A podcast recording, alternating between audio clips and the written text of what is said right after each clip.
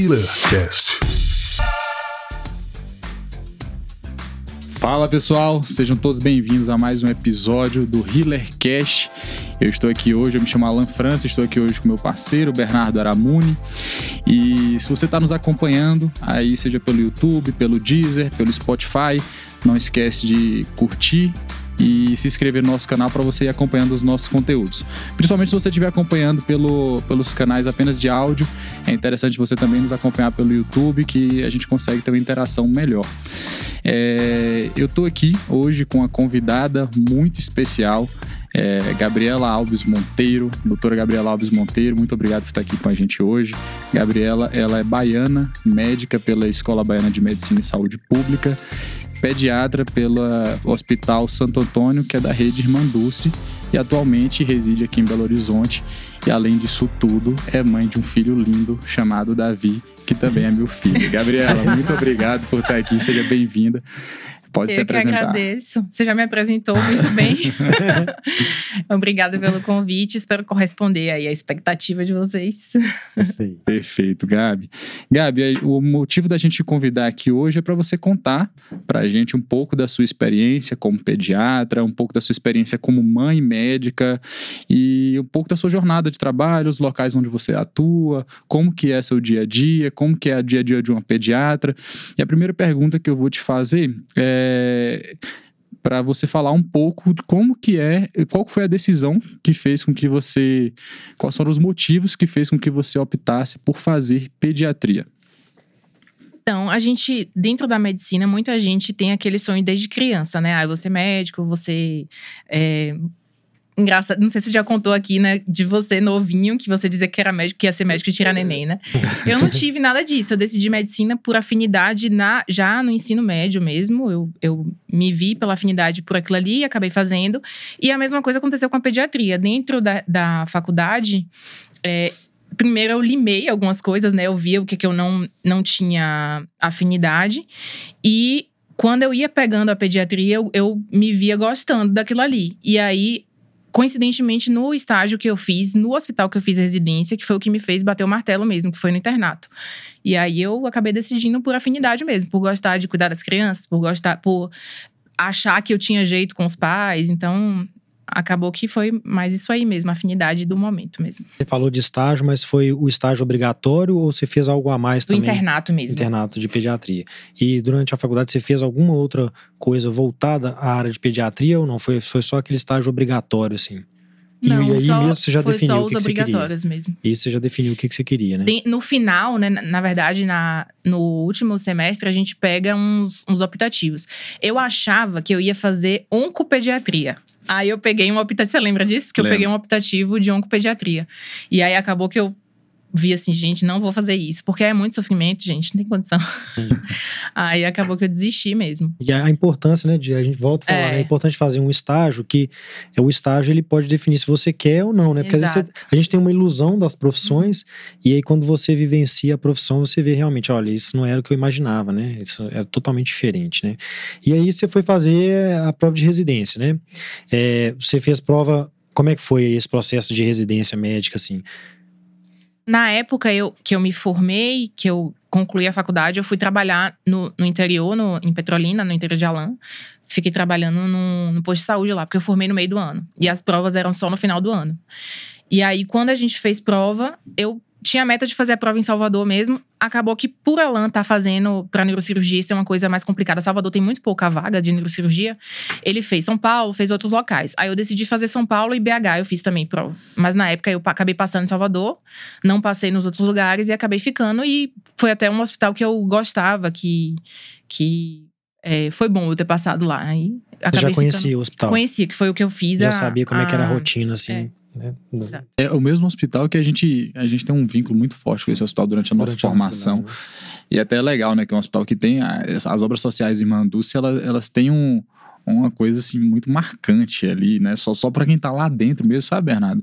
Que entende o, o, o que é você estar dentro do Hospital Santo Antônio. Uma filosofia diferente. Acho que assim, o restante do país legal. acabou conhecendo mais Muito. Irmã Dulce depois que ela foi beatificada, né? Uhum. Mas em Salvador, ela, ela é, as obras não, não, não são só de Salvador, na Bahia inteira tem hospital e outras, outras é, outros projetos que a, as obras é, fazem.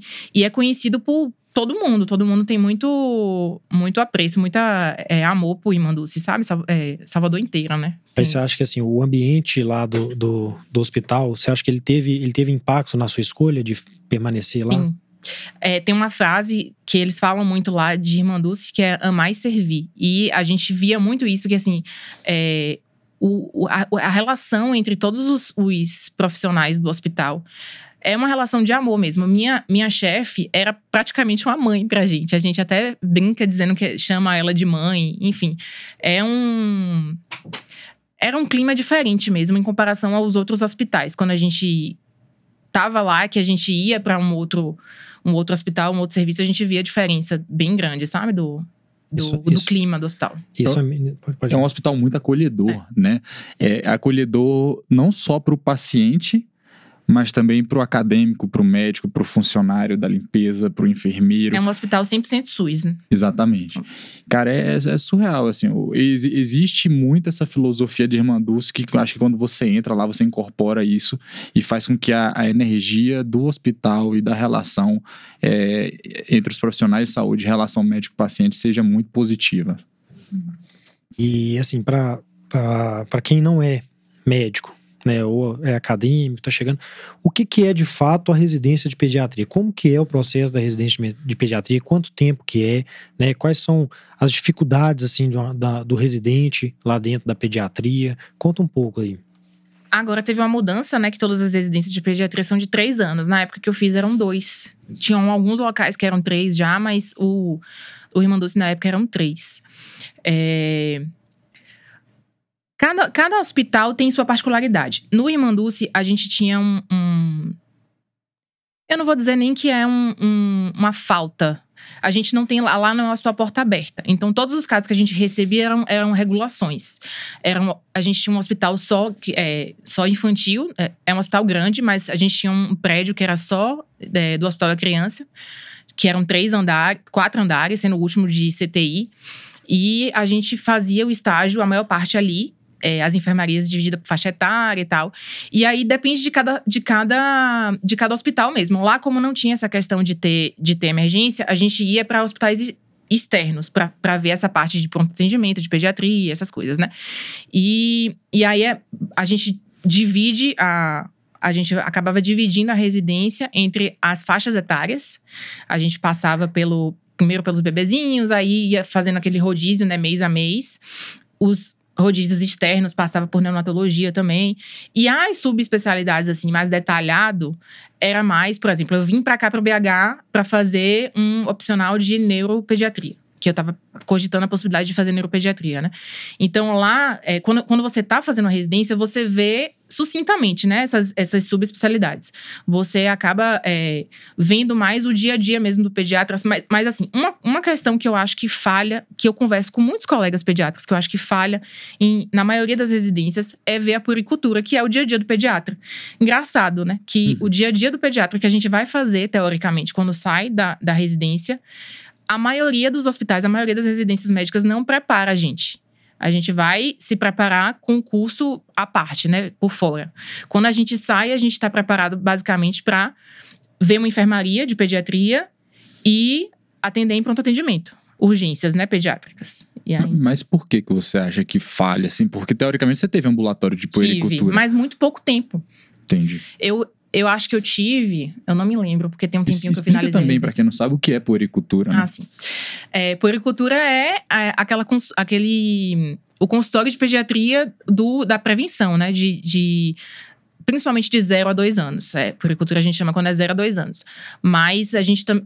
No que eu falo de puericultura, eu falo também de, do ambulatório das crianças mais velhas. A gente, quando é, é um ambulatório de adolescente, também tem um, um, um nomezinho que é ebiatria. E aí, assim, essa questão toda de, da parte de consultório, que é o que a maioria dos pediatras vai fazer, é muito pouco abordada. Eu tive o, é, os estágios de puericultura e tive os estágios de ebiatria, mas aquele meinho ali das crianças maiores de dois anos até virarem adolescentes, eu, eu não tive tanto, tanto convívio, tanta experiência. E até a própria pericultura eram, eram ambulatórios que a gente tinha um volume grande de residentes, às vezes a gente atendia em duplas. É, quando a gente. O, o que é, que é o bom da, da puericultura e da consulta de pediatra? É você fazer o acompanhamento mensal daquele bebê, o acompanhamento até é, semestral. E a, a, quando a gente mudava de, de mês, a gente não via mais aquele paciente que a gente tinha visto. Quando a gente voltava para aquele estágio que a gente ia ver de novo. Então acabava que se perdia essa sequência, sabe? Eu acho que falha aí. Eu acho que, é, por exemplo, talvez uma alternativa seria durante toda a residência sem intervalos, a gente ter é, toda semana um, um, um turno de, de consultório para isso, entendeu? Você aprende, você aprende ali durante a residência a lidar com, com doenças graves, às vezes raras, né? Dependendo do hospital. É, exatamente. Mas o básico ali talvez tenha uma, uma falha aí, né? E isso você percebe que é uma, é uma frequência em vários serviços ou foi é, específico do Ah, eu acho que, que a maioria é. dos serviços. Ele, é, eu acho que a maioria de, de todas as especialidades que a gente vai fazer, de preparar a gente para a doença mesmo. Só que pediatria é uma, é uma especialidade que você tem essa oportunidade de fazer prevenção, de não atender só doente, né? Principalmente porque a gente adulto, a gente não procura um, um, um clínico, né? Geralmente a gente vai quando a gente está sentindo alguma coisa. Mas o pediatra, a mãe leva o filho pro pediatra para prevenir que ele para ele crescer saudável. Então, se é uma coisa que já é tão de, tão é, conceituada, tão certa de que é, as crianças têm um pediatra para acompanhar pelo menos até os dois anos de vida, eu acho que a gente devia ser mais bem preparado para isso aí. E, e, da residência, assim, o que, que você acha que é uma das maiores pressões, assim, que tem, sabe, das dificuldades mesmo do, da residência de pediatria? Que a residência todas são pesadas, né? Então, porque a gente vem de uma área cirúrgica, né? Um pouco diferente, assim, a, o dia a dia, uhum. né? Como que é, assim, a, qual, qual, é o ponto que, que pesa muito durante a residência, sabe? Que, que fala, pra gente é muito cirurgias longas, né? Na, na neurocirurgia, a gente tem cirurgia, por exemplo, essa, essa semana a gente fez um caso de cirurgia de 12 horas, né? Nós dois em pé, 10 horas de ato cirúrgico, mais 2 horas de ato anestésico, a gente também tá ali ajudando. É, então são outros tipos de uhum. dificuldades, né? Da, da, pediatria, assim, o que que até para quem está chegando, quem pensa em fazer pediatria, mas não, não, não, sabe direito o que, que é realmente. Porque às vezes a pediatria, o pessoal acha, não, vou só lidar com criança ali, mas não lembro, igual você citou aí antes, né? De lidar com o, o a mais do que a, a, a é. criança, assim. Eu acho que para cada um deve ter o, o, seu, a sua dificuldade. Para mim, tem duas dificuldades que. É, uma delas é o fato de, ah, principalmente quando as crianças são, são crianças menores, que é a criança não dizer o que é que sente, não, não te explicar, e às vezes até até mesmo num, num, numa consulta de pericultura, que a criança está saudável, mas que você precisa examinar ela e ela não entende por que, que você está mexendo nela. E aí ela não. Muitas vezes, quando é uma criança, principalmente depois de um ano de vida, elas não gostam, né? Que um desconhecido, na maioria das vezes, mexa nela. E a gente tem que ter essa paciência de examinar até no chão, se for preciso, a criança. A gente se vira, Muitas vezes eu examino a criança sair inteira. da rotina é, ali, né? Tem que sair do padrão. Colo né? dos pais, exato. Porque você. Não é aquela coisa que você vai ter um pacientezinho assim, tá aqui, faz isso, faz aquilo. Não, você vai se virando. E a outra questão é o, a relação direta maior ainda que a gente tem com o cuidador, a mãe, na maioria das vezes, né? Mas pode ser a avó, o pai, enfim, qualquer pessoa. Que eu, eu considero, na verdade, que a gente a gente tem dois pacientes, o paciente mesmo e o cuidador, que está ali em contato direto com você, que é quem vai te solicitar quando alguma coisa acontece, que é quem vai vir tirar as dúvidas. Então, na maioria, até com o adolescente, às vezes a mãe fala mais do que o adolescente na consulta, e ele tem perfeita condição de falar por ele, né? E aí você trouxe um, um, um, outro tema que a gente quer abordar aqui também, né? O Alan já até citou, que é a questão é, de ser mãe, né? É, Aí, assim, como atualmente você é mãe, né? Como é que é a sua rotina de trabalho é, antes? Como é que era antes de você virar mãe? Uhum. E como é que foi depois da gestação? Né? Assim, durante a então eu quero saber o seguinte: a rotina antes de, de gestante, durante a gestação e depois do pós-parto, assim, que, qual foi o processo de mudança nisso aí, né? Antes de engravidar, é, eu tinha rotina, rotina, basicamente de plantões, eu não estava atendendo consultório. Aí eu trabalhava em, se eu não me engano, três hospitais. Fazia plantões noturnos, fazia fim de semana, principalmente porque eu tinha acabado de vir para cá. Então, quando a gente vai entrar no serviço, a gente vai para onde tem horário, né? A gente não, não, às vezes não tem como escolher muito bem, não. E aí eu fazia plantões noturnos, fazia fim de semana. É, não vou dizer que era uma rotina puxadíssima, porque eu conseguia é, me organizar para ter alguns turnos livres. Tudo bem que são turnos livres diferentes do, assim, para você conciliar com a família, por exemplo. Eu tenho uma segunda-feira, uma terça-feira livre, que a maioria das pessoas está trabalhando. Então tem essa questão, né, do, de quando o médico está tá trabalhando, muitos estão descansando, e quando a gente está descansando, muitos estão trabalhando. E aí, no início era assim. Quando eu engravidei, teve a questão de eu ter engravidado exatamente no início da pandemia. E eu trabalho aqui em Belo Horizonte no Sofia Feldman. Lá a gente é CLT. É difícil um médico trabalhar CLT, né? Carteira assinada. Mas lá a gente é carteira, assinada, contratado. E aí, quando veio a pandemia, que a gente veio nessa incerteza e tal, eles acabaram que não se sentiram seguros de manter as gestantes trabalhando. E aí é, afastaram todas, né? É, eu até quis trabalhar, perguntei à minha coordenadora se não podia continuar, mas eles preferiram garantir que, que de proteger a gente, né? Porque ninguém sabia. E realmente depois a gente viu que muitas é, mães estavam tendo complicações quando os bebês nasciam, né? Então realmente foi uma coisa bem mais prudente mesmo. É, aí acabou que eles me afastaram. E nesse. Com, com essa questão, acabou que eu me senti insegura de continuar nos outros locais também. Porque eu trabalhava no Sofia e trabalhava em pronto atendimento.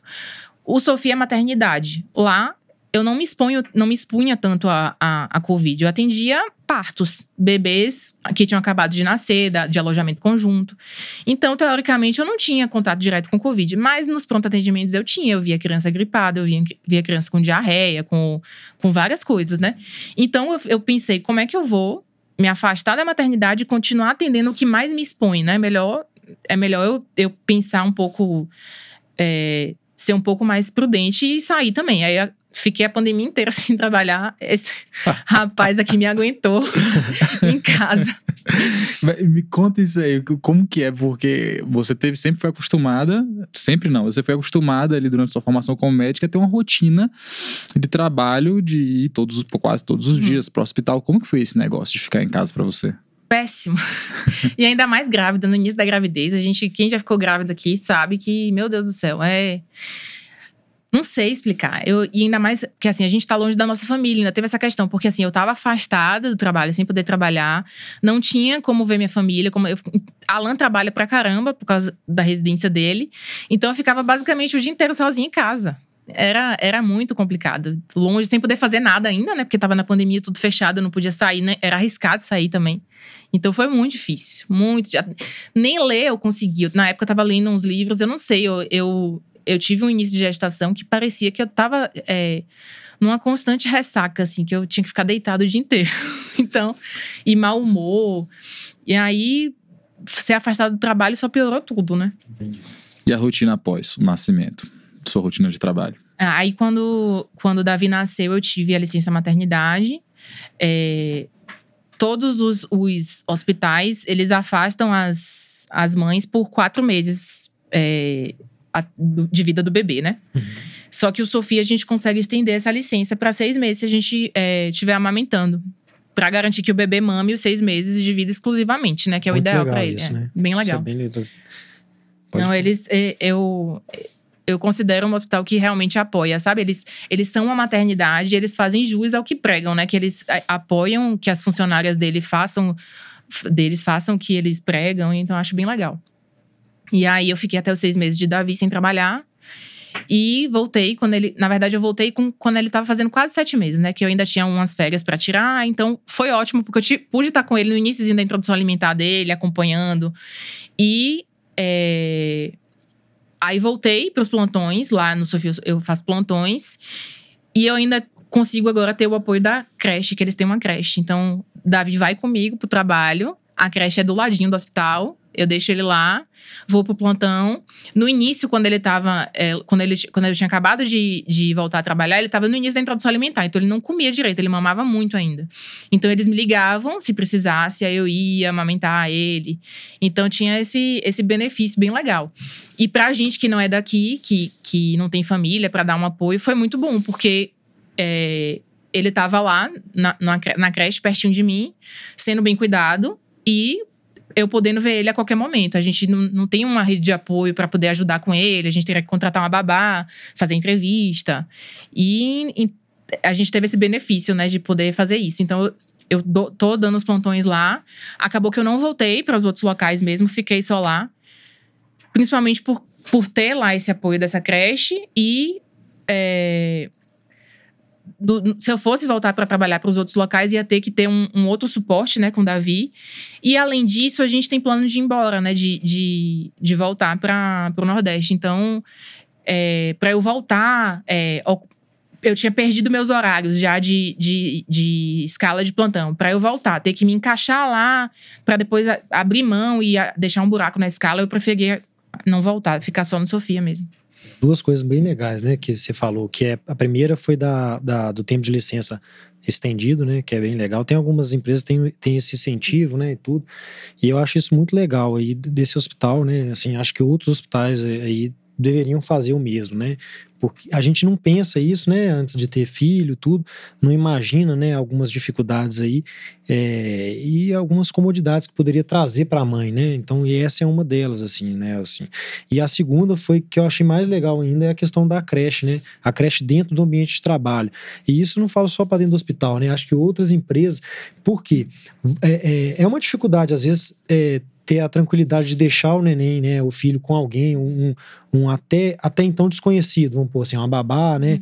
é, ou em outra creche, ou a, no momento da escolinha, é um momento ali de, de um certo, é, não, é, não chega a ser um estresse, assim, mas é um momento assim, de, de angústia, né, pô, eu não conheço, vou deixar, vou ter que confiar o meu, meu bem maior na mão de alguém, uhum. né, e, e o hospital trazendo isso, ou a empresa, para quem não é da área de saúde, você diminui o absenteísmo até, né? Assim, a, a mãe que às vezes precisa tirar uma licença ali de, ah, eu não posso ir porque meu filho passou mal, por exemplo, né? É, às vezes nem passou tão mal, às vezes era uma coisa que era simples, que se, você estando ali na, na, Você tá junto com ele, né? Assim, durante o plantão, você sai. Você, você ainda tá amamentando? Amamento. Você sai para dar uma mamar. Uhum. Pois é, você no meio do trabalho, você chega ali, dá uma mamar pra ele. Então você vê, você tem uma segurança maior. Às vezes, às vezes o que foi dito que passou mal, na verdade, não era uma coisa a ter que levar embora, né? Então, isso é uma coisa muito legal que eu acho, assim, do, do, do Hospital Sofia Ferro, sabe? Tem, a gente tem que até trazer isso, valorizar isso aí do hospital, porque realmente é diferenciado. Eu penso assim, que se para mim isso é tão bom, imagina para aquela mãe que talvez deixaria de trabalhar porque não tem com quem deixar o filho. Exatamente. Então, isso ajuda muito a muita mulher continuar trabalhando, né? Muito, muito legal mesmo. É, a, além disso tudo, é importante também pro vínculo mãe-filho, né? É. Porque você não tem aquela quebra, né? De repente a mãe ficava lá é, 24 horas com o filho, do dia para noite ela fica Some. 12 horas, 8 horas ausente do filho. Então, realmente, isso tem um impacto na educação do filho, tem impacto no, no, no sentimento da criança e no sentimento da mãe, uhum. né? Aquela quebra do laço que acontecia muito mais frequente. Acaba que a creche ela permite que você amenize isso também, né? É. E assim, hoje você está do outro lado, né? Você cuidava das mães e dos meninos e agora você é mamãe, assim. E, e toda essa história aí que você contou, o que, que, que te trouxe aí de, de, de percepção, até de relação é, médico-paciente, médico-cuidador? O que que trouxe de, é, vamos dizer assim, de melhoria né, no seu cuidado, no seu zelo, na sua percepção também, assim, tanto depois de ter o filho e até na sua percepção também de, por exemplo, o seu contexto, ele, ele é favorável, né, uhum. porque no seu ambiente de trabalho você consegue deixar seu filho, mas você lida com mães diariamente que não tem com quem deixar, né? O que que isso trouxe na sua visão, assim? Ah, eu acho que julgamento. Eu, a gente julga muitas pessoas. E muitas vezes eu julguei muitas mães que levavam filho de madrugada para emergência na, na, minha visão, sem necessidade. Ou aquela mãe que saía do trabalho para levar o filho e, e, tirava o filho da escolinha, levava para emergência e precisava de um atestado para poder ficar com a criança em casa, porque não podia é, voltar a criança para a escolinha. E eu dizia, gente, será que essa mãe não tá só querendo matar o trabalho? Tipo, a gente fica muito, julga muito até viver mesmo aquela situação, né? E o cansaço, então, eu falo muito. É, eu tenho uma irmã que tem dois filhos, e ela vivia dizendo: Nossa, não tem nada que seja mais cansativo que cuidar de filho. Eu dizia, meu Deus, será? E depois que eu, que eu fui mãe, eu vi que realmente. Acho uma coisa legal também que Gabi sentiu muito isso, mas eu acho que a gente, como pai também, o Bernardo também é pai, não sei se você percebeu isso, eu, eu senti demais na minha relação com os pacientes, que é o aumento da empatia. É. é impressionante como depois que o Davi nasceu, a gente aprende na faculdade o que é empatia, a gente acha que a gente aplica isso na prática, né? Que é a gente se, se colocar no lugar do outro. Mas, cara, quando a gente tem filho, parece que dá uma mudança na, na, nossa habilidade de se colocar no lugar do outro, principalmente quando é o filho do outro, quando uhum. você está lidando com o filho do outro. Mas não só filho, porque a gente vê, às vezes, algum jovem, ou até alguém mais velho que a gente, e a gente pensa, cara, poderia ser meu filho é. ali. Então a gente passa a realmente ter muito mais facilidade de se colocar no lugar do outro e se torna muito mais carismático, o nosso atendimento se torna muito mais humano. Então acho que, pelo menos na, na, na minha percepção, o Davi, ele conseguiu ter essa, essa mudança. Não sei se você sentiu isso também, Bernardo, eu depois da, do nascimento do Gael. Senti, com certeza. Assim, a gente, é, eu também opero crianças, né? E a, a, relação ela muda, né? Antes, assim, eu, eu, eu acho que, igual você falou, eu tinha menos empatia, assim. Eu, eu, na verdade, eu acho que me afetava menos sabe? Assim, eu lidar com. Eu sempre lidei bem com isso, né? Assim, é, tem, tem muitos neurocirurgiões, né? Vamos falar da nossa área, que não gostam de, de, de operar pediátrico por conta disso, sente uma pressão uhum. maior, porque realmente é uma pressão maior, né? Sem dúvida. E a gente, por exemplo, a gente já opera nenéns mesmo. Às vezes eu já, a gente já operou o paciente que acabou de nascer, né? Por exemplo, mielo meningocele, né? A gente opera, muitas um, vezes já, já nasce, pá, assim. Eu não tenho experiência com mielo meningocele intraútero, né? Mas é, tenho no que já nasceu ali de imediato, né? No, no Hospital de Lomberes a gente ainda não tem condição de fazer é, intraútero. É até um projeto, mas assim, por enquanto ainda não consegue. Mas e, dava, uma, dava uma pressão, mas era uma pressão que eu sabia lidar. Depois do nascimento, é uma pressão diferente, né? Você se coloca. Você, acho que eu, tem momentos que você se coloca até mais do que deveria, né? Uhum. Você sente uma pressão, por exemplo, essa semana mesmo, a gente operou é, um, uma criança, assim, porque apesar dele ter 14 anos, o, porte dele, né, é. a, a, forma dele agir, ele era uma criança mesmo, assim, deu uma pressão. No final da cirurgia, realmente deu um baque, assim, na hora que eu fui falar, graças a Deus deu tudo certo, né, é, era um tumor cerebral, a gente operou a criança, essa cirurgia longa que eu citei, mas aí no, no depois quando a gente vai conversar com, a, com, com, com os pais, você vê ali, ó, é, é a emoção atenção, dos pais, né? a atenção, você sente isso, eu, na mesma hora você pensa, nossa, podia ser meu filho, né? Assim, como é que eu reagiria, né? Dá, uma, dá um baque a mais. Mas ao mesmo tempo, eu acho que me tornou um médico melhor, sabe? Me tornou um médico melhor, com certeza, assim. Acho que eu, essa questão da empatia, ela é fundamental dentro da medicina. E a gente tem que criar ela, sabe? De alguma forma. Comigo, ela, ela aumentou com o nascimento do meu filho. É, uma coisa também que é engraçado, que eu, eu fiquei mais chorão também, cara. É. Penso que eu, chorava, acho que eu chorava até muito, sempre, sempre fui muito, muito, chorão, mas eu passei a ficar mais chorão, principalmente com os pacientes. Obviamente não choro na frente do paciente, é. mas é impressionante como esse envolvimento com os casos, ele se torna muito mais intenso, é. cara, depois que você tem filho, né? Eu acho também. E, e tem uma certa maturidade também que vem com o fato de você se tornar pai ou se tornar mãe, que é de você parar de, de enxergar muito o, o ser humano simplesmente como uma doença e enxergar mais como um ser humano mesmo ali, de essa coisa que a gente prega muito né, na psicologia médica, né, de conseguir enxergar ali um ser humano, um todo. Então, que isso está tá, tá dentro da empatia, mas é, é, é, impressionante como, como há uma mudança dessa percepção né, com, com o nascimento de um filho. Eu acho. E acho que uma coisa que é importante falar também assim é, é até te perguntar: com o nascimento, teve algum. Você achou que teve alguma queda de rendimento sua? Em algum aspecto, eu acho que é, é bom frisar assim, que as pessoas acham que quando nasce, né, um filho assim, até uma, eu não sei o número exato, mas muitas mulheres são, são demitidas, né, depois do nascimento de um filho, né, tem, tem uma, uma casuística grande, eu até, eu, eu vi a semana, mas não lembro o número exato, eu não vou citar ele aqui, mas tem, assim, principalmente nos primeiros dois anos, né, uhum. então eu queria, assim, frisar que, que, na verdade, a mãe, ela, eu acho que ela é até um, um, um profissional melhor, né, então, eu acho, assim, então é bom a gente frisar isso. Então, eu queria ouvir de você, assim, se, se você notou na sua, na sua percepção, se você, ó, tinha uma coisa que eu conseguia fazer, agora eu, eu baqueou, não, eu consigo fazer tudo do mesmo jeito. Ah, eu acredito que não.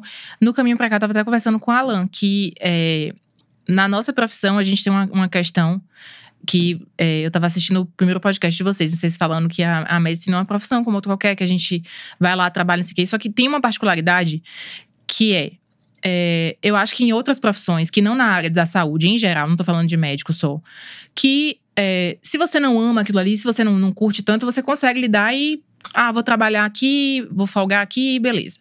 Mas na área de saúde, a gente não consegue ser assim. Se você não gostar do que você está fazendo, se você não amar o que está fazendo, eu acho difícil você conseguir dar conta.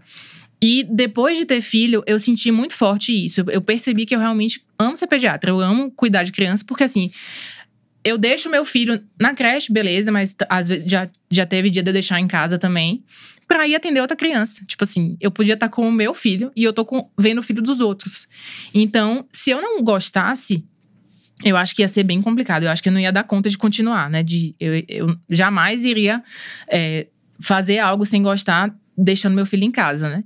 Então, eu acredito que não. Eu acredito que as, é o que a gente falou, né? De, eu acho que algumas coisas eu faço até mais bem feita. Por exemplo, hoje eu vejo muito mais a, as mães, os, os, cuidadores, como meus pacientes também. E, e, dou muito mais atenção ao que eles falam, ao que ele, a, a, as queixas que eles trazem. Que antes eu pensava, muitas vezes julgava, sabe? De, de achar que não, que não é bem aquilo ali, não. Hoje em dia eu escuto muito mais eles do que antes, entendeu? Legal. Eu... Tem, tem, um negócio bacana também que, quando a gente, apesar de Gabi ser pediatra, uma coisa que a gente nunca fez foi considerar Gabi a pediatra do Davi. Uhum. Né? A gente sempre levou o Davi em outra pediatra. E uma das coisas que me chamou a atenção foi é, como que existem muitas coisas dentro de uma consulta com um pediatra, porque óbvio que, que meu contato com a pediatria foi infinitamente menor do que o da Gabi, então não tinha essa noção, mas como que tem muitas coisas dentro de uma consulta que o fato da pediatra ela ser mãe facilita muito. Então, por exemplo, tem coisas que você não aprendeu na residência que você aprendeu a, atualmente como uhum. mãe, né? Então, sei lá, é, qual que é o garfinho certo? A gente tava até conversando do garfinho recentemente. Qual que é o garfinho certo para para você dar pro seu filho. Eu então, acho que mesmo, mesmo o pediatra que se prepara, tipo, eu na gravidez eu fiz curso de consultoria de amamentação, curso de consultoria de sono, mas quando a gente tem o filho, a gente vê que é totalmente diferente do que o curso ensina. A, Mesmo quando prática, você faz o curso, é. A prática é, é diferente da teoria, Total. né? E eu acho que uma coisa legal também, é, é, se eu dizer assim, é, a gente está do outro lado, né? Então nós somos profissionais de saúde, a gente está do outro lado, do lado do, de ser paciente. É muito ruim, né? Quando a gente está do outro lado, você fica doente e tudo. Mas a parte boa é que a gente a gente traz aquilo, a gente internaliza aquilo e, e traz isso para nossa vivência. O que, que eu quero dizer? Por exemplo, meu filho ficar doente é muito ruim aquilo lá. Você quer, nossa, eu quero que, que ele melhore e a doença venha para mim mas ao mesmo tempo você você aumenta a empatia, você se coloca mais ainda no lugar do outro quando você atende o próximo paciente. E mesmo que seja assim, é, não precisa ser paciente novinho, né? Às vezes é um, é um idoso que você tá ali, mas, mas você vê aquilo ali, você fala assim, aquele ali é o amor da vida de alguém, cara, sabe? Assim, ela, ele é Foi o, o filho de ele alguém. É, ele é né? a pessoa importante para alguém ali, né? Cada um é importante para uma pessoa. Então a gente cuida, acho que o, o seu zelo ele aumenta mais ainda, né? Isso é uma coisa muito legal.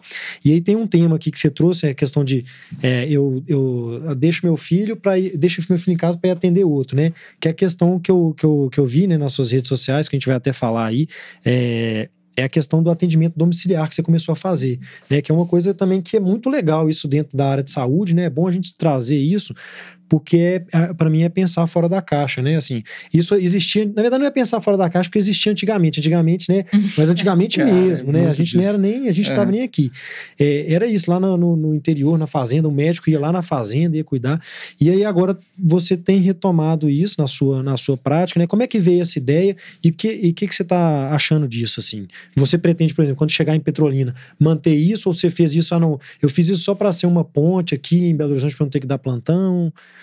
Não, então, eu acho que com a pandemia, principalmente, muita, muita gente é, passou a evitar ir para o hospital e muitas vezes procurar o atendimento direto com, com o pediatra. E é, eu vi que muitas coisas passaram a ser feitas em casa. Tipo, Davi precisou de, um, de uma avaliação de um odontopediatra, ela foi em casa, fez tudo em casa lá. Então, essa facilidade, vacina, a gente fez todas em casa.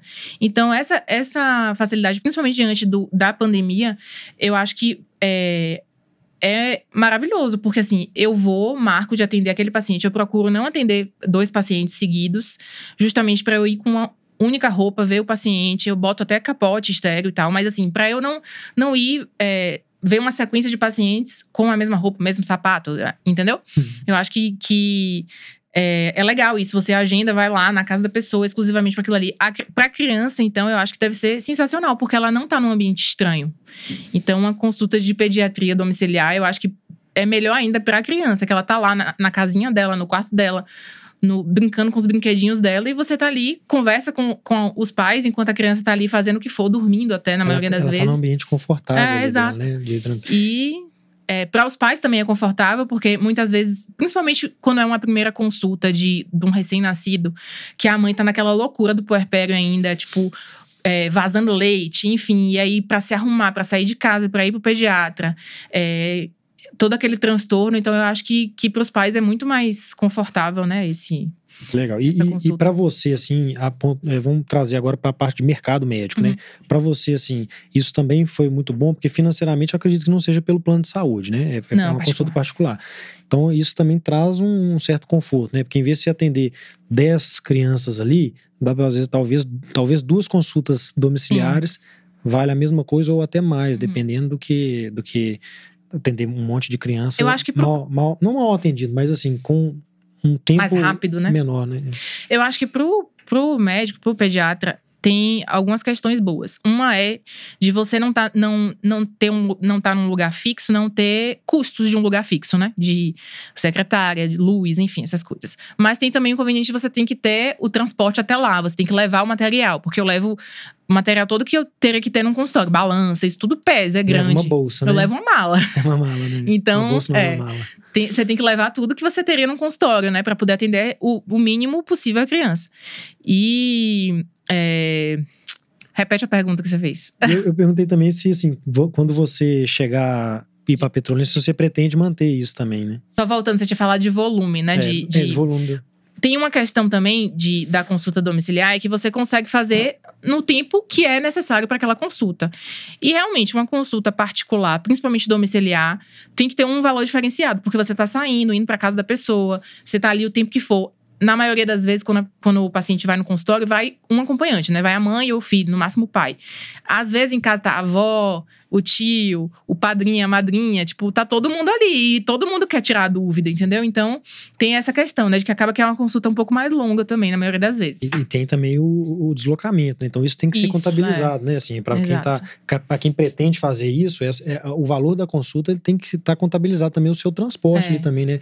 É, Eu acho que... que... a gente tem que ter cuidado com o raio que você vai é, atender, né? atender, né? Para você não atender muito longe e acabar se prejudicando e cobrando proporcionalmente bem mais caro do que né? Às vezes fica até inviável, é. mas eu achei uma ideia muito legal. Parabéns aí. A, além dessa ideia do, do, atendimento domiciliar, que sem dúvidas a quarentena trouxe isso de volta, né? Assim, a quarentena foi algo muito triste, muito pesado para muitas famílias. A gente é. teve perdas próximas. Mas é, houveram aprendizados, né? E, sem dúvidas, o atendimento domiciliar, que é essa coisa do médico antigo, do médico da família, retornou e eu acho que veio para ficar né? Você perguntou se a pretende manter isso em petróleo. Eu acho muito interessante ela manter, manter isso, porque é a visão do que a gente já conversou. Se, no... se ela não quiser, você Se ela não quiser, eu vou querer, eu vou, eu vou lá, entendeu? Eu acho que a pandemia trouxe a telemedicina, né? Que ajuda isso muito, que muito, Exatamente. muito. Em, em muitos casos, tipo, é, psicólogo psicólogo pode perfeitamente fazer uma consulta, teleconsulta. Pediatra, às vezes, é um pouco, é um pouco mais difícil, porque você tem que olhar a criança, pegar, medir, enfim. Mas para algumas profissões, teleconsulta é completamente. É, dá para ficar a Factível, vida inteira aquilo ali. Né? É. Às vezes até uma primeira abordagem, assim, é, depois exato. você vai examinar tudo e, e, isso é factível, né? Dentro da pediatria mesmo, a gente tem a, a consulta pré-natal, né? Quando a mãe tá grávida. Essa consulta pode perfeitamente ser feita por teleconsulta, porque é, é basicamente um tira-dúvida. É, você pode olhar exames, essas coisas coisas que você consegue fazer por vídeo, não, não, não, precisa, você não vai examinar. A não ser assim, a gente, nessa consulta, a gente poderia examinar as mamas da mãe que quer amamentar. Não, mas, mas tá, não é uma coisa obrigatória. consulta pediátrica pré-natal, é importante frisar é. isso, né? O, o, pediátrica tipo, pré-natal. As pessoas é. podem estar pensando na consulta ginecológica, né? Não. Que é uma coisa que poucas pessoas sabem disso. Eu falei disso, dentro né? da pediatria. Dentro da pediatria, é. né? Poucas pessoas sabem é, disso, isso né? é uma outra coisa é. legal que você comentou aí agora, né? Que é a consulta pré-natal da pediatria, né? Isso aí é muito legal. A gente teve também e trouxe algumas coisas, assim, a gente tira algumas dúvidas, talvez coisas que você nem imaginava, né? Que facilita até no pós-parto ali. Então, Exato. O que é que você e tem que, que ter em casa, né? Já... Pra receber a criança. É. E eu acho que coisa. o fato de você já conhecer a pediatra do seu filho antes de, do filho nascer você já chega muito mais confortável quando o filho nasce, né? Conhecendo a pessoa, sabendo quem é. Não, é, não vai para uma estranha, né? Um estranho. Que pode, inclusive, ser a pediatra do seu trabalho de parto, né? Que vai dar a É. primeira assistência É. ali. Então você já cria um vínculo também com, com a pediatra antes disso, né? Não, não é um estranho que tá pegando seu filho, tirando ali do, do, do ventre e colocando no berço. Não, é uma pessoa que você já tem um vínculo ali legal, né? E, Gabi, é, a gente já está chegando aqui próximo do término da nossa entrevista, já tem quase uma hora que a gente está conversando aqui. A gente queria que você, para finalizar, é, deixasse aí seu contato, sua rede social, né? Quem quiser marcar consulta domiciliar, por exemplo, onde que te encontra, e deixasse também uma mensagem final para os nossos ouvintes, uma palavra de estímulo, uma frase, é, uma mensagem para quem pensa em fazer pediatria, ou uma mensagem para quem é, é médica e pensa em ter filho ou está grávida, tem essas ansiedades, uma dica, uma sugestão que você possa deixar aí como mensagem. Então, meu Instagram é Gabi Amont, com temudo. É, eu compartilho lá um pouquinho da, da vida com o Davi, principalmente porque a família da gente tá longe. Eu comecei mais nesse intuito, né? De, de- do pessoal tá perto da gente também. E acaba que, por ser pediatra, eu acabo dando umas diquinhas também. Então, tem algumas coisinhas lá, eu preciso me policiar pra postar mais coisa, mas tem. É, Você falou o quê? Além disso, deixa, deixa pra gente também uma, Uma mensagem, mensagem. final. Gente. Eu acho, que- eu acho que uma coisa legal é deixar a mensagem para médicas, mães médicas É. que estão passando por. Porque eu acho que você conseguiu, de certa forma, conciliar a sua profissão com as suas duas profissões, né? A profissão como mãe e a profissão como médica. É, Então- Eu acho que um conflito que toda mulher vive, mulher que quer ser mãe, que é mãe, independente da profissão, é de, de se dividir, né? De, de é, continuar trabalhando, tendo uma criança em casa. E eu acho que pra quem é médico é muito mais forte isso. Posso estar errada, mas eu acho que é um pouco mais forte. Porque a gente é, faz, a gente fez uma, uma, uma profissão, a gente vem de uma, de uma formação que exige muito da gente, que, que é praticamente uma, uma devoção, né? A gente ser médico. A gente tem que estar disposto 100% do tempo para tudo. E a gente vive esse conflito quando o filho nasce, quando chega um- uma criança que depende de você e que você quer ser uma mãe presente. Então, eu acho que a gente.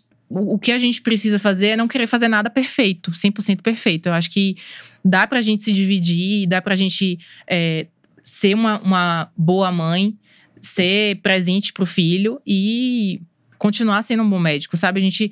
É muito que vocês falaram de. de no primeiro podcast, de investir na, no. Por exemplo, num consultório particular, em algo que te dê uma estabilidade maior.